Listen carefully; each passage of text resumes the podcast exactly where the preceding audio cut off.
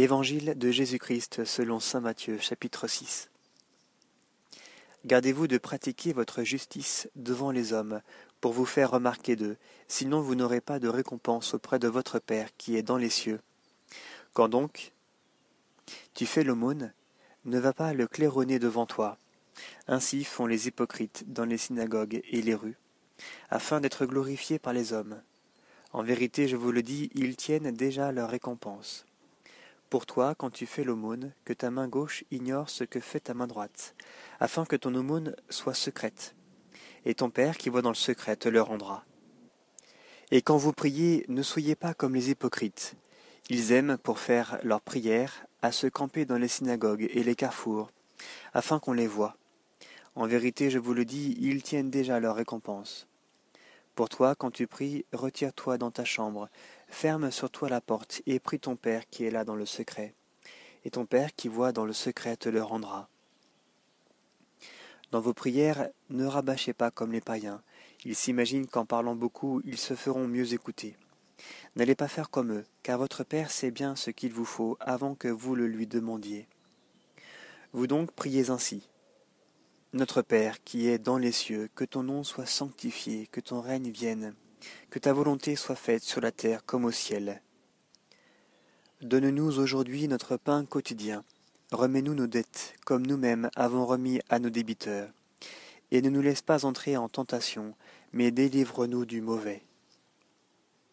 Oui, si vous remettez aux hommes leurs manquements, votre Père céleste vous remettra aussi. Mais si vous ne remettez pas aux hommes, votre Père non plus ne vous remettra pas vos manquements.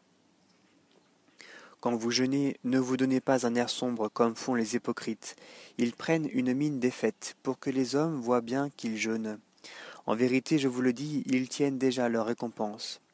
Pour toi, quand tu jeûnes, parfume ta tête et lave ton visage, pour que ton jeûne soit connu non des hommes, mais de ton Père qui est là dans le secret, et ton Père qui voit dans le secret te le rendra.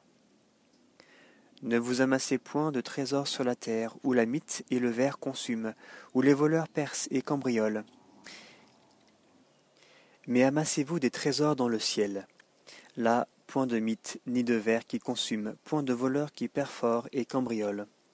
Car où est ton trésor, là sera aussi ton cœur. La lampe du corps, c'est de l'œil.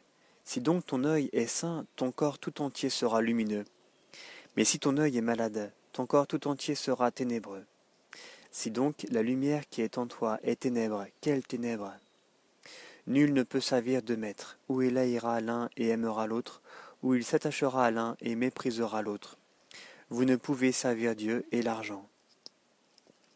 Voilà pourquoi je vous dis, ne vous inquiétez pas pour votre vie de ce que vous mangerez, ni pour votre corps de quoi vous le vêtirez. La vie n'est-elle pas plus que la nourriture et le corps plus que le vêtement?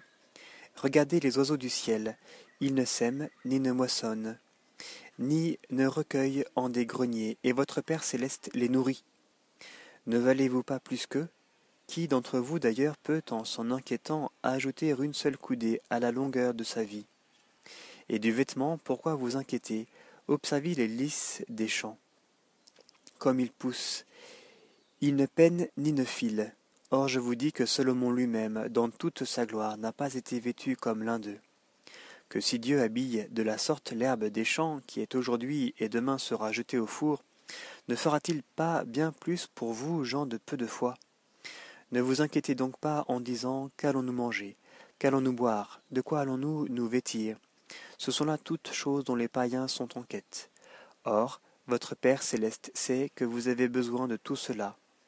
Cherchez d'abord son royaume et sa justice, et tout cela vous sera donné par surcroît. Ne vous inquiétez donc pas du lendemain, demain s'inquiétera de lui-même, à chaque jour suffit sa peine.